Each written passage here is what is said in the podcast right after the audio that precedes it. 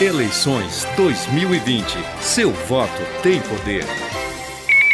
O TRE de Santa Catarina utilizou o sistema JE Connect, o que ajudou a agilizar ainda mais a apuração dos votos.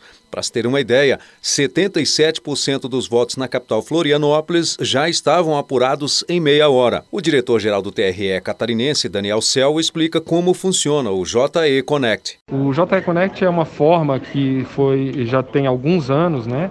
É, foi criada para facilitar a transmissão, especialmente daqueles locais de difícil acesso.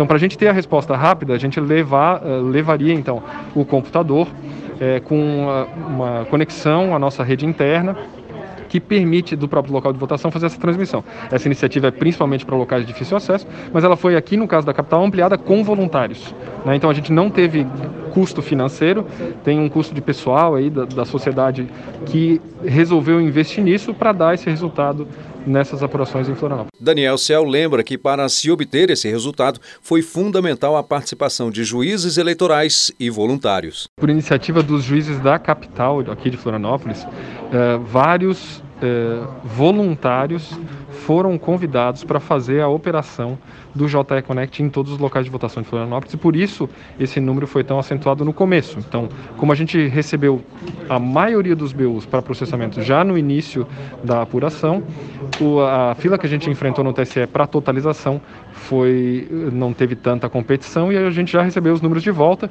em razão dessa iniciativa dos juízes da capital. A capital, Florianópolis, conta com 357.049 eleitores. Do TSE, Rimac Souto.